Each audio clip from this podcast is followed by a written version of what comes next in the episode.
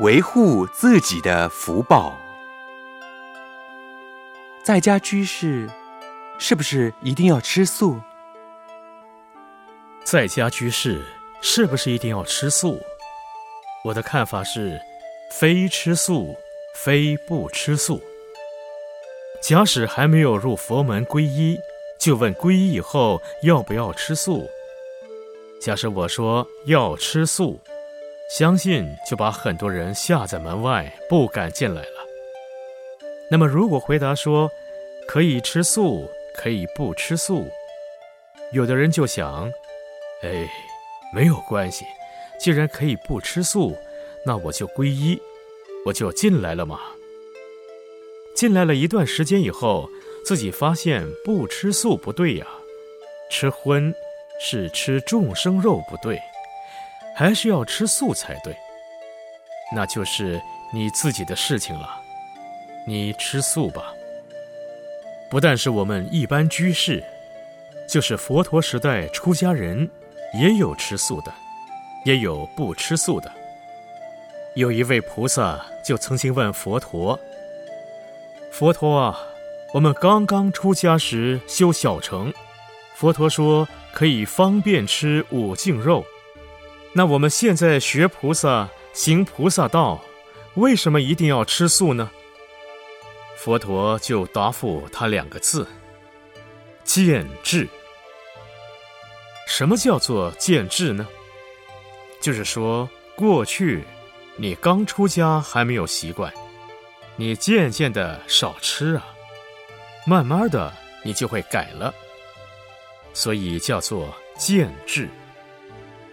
菩萨就不一样了，菩萨是以慈悲为本，方便为门。既然菩萨是慈悲的，吃众生肉，断大悲种。那就不是菩萨，所以菩萨一定要吃素。菩萨如果不吃素的话，就不叫做菩萨。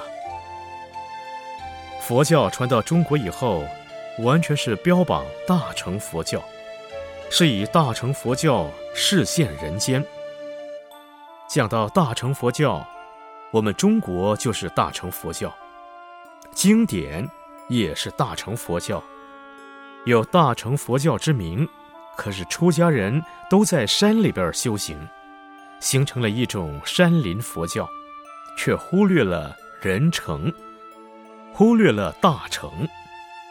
现在，在东南亚有很多国家都是小乘的，像泰国、斯里兰卡，还有很多国家都是小乘佛教的国家。那许多国家现在的出家人。过的都是佛陀过去那个时代托钵的生活。譬如说，出家人早上托钵，信徒不施饭菜，但信徒认为最好吃的是鸡肉、鱼肉、肥肉，所以就布施给出家人。出家人就带回去吃一天。因此，小乘戒跟大乘戒也有不一样的。可是，许多小乘的出家人。只是为信徒消灾，为信徒祈福，关于弘法利生的事情，他们就不知道了。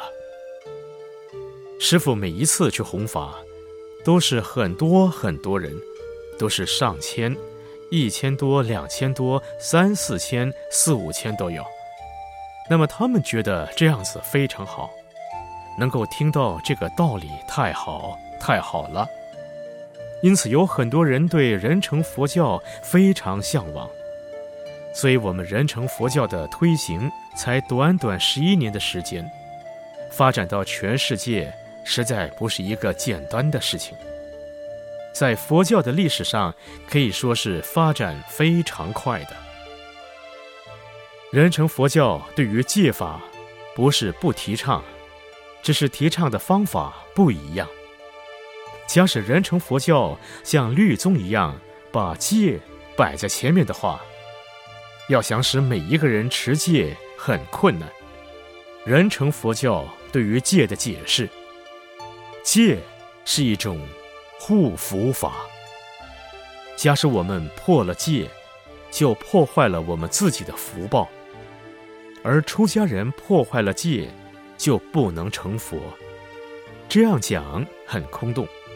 现在我们举一个比较实际的例子来讲，比如说小孩子他拿一个茶杯放在桌边上，做妈妈的就说：“不可以，不可以，不能这样做。”把它拿起来，这个就是戒，因为你把茶杯放在这里打破了，一个茶杯有它的价钱，那么打破了再花钱去买。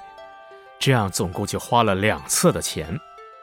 假使这个茶杯放在这里没有打坏的话，我们就保住了这福报，还存下了钱，这不是得了双倍的福报吗？所以人成佛教讲戒是护福法，维护我们自己既有应有的福报。假使你讲戒，开口讲吃素。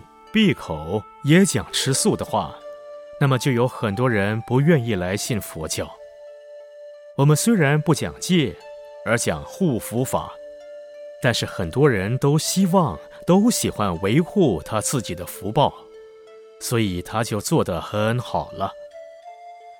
所以人成佛教对于戒的问题，实际上是实行的非常彻底。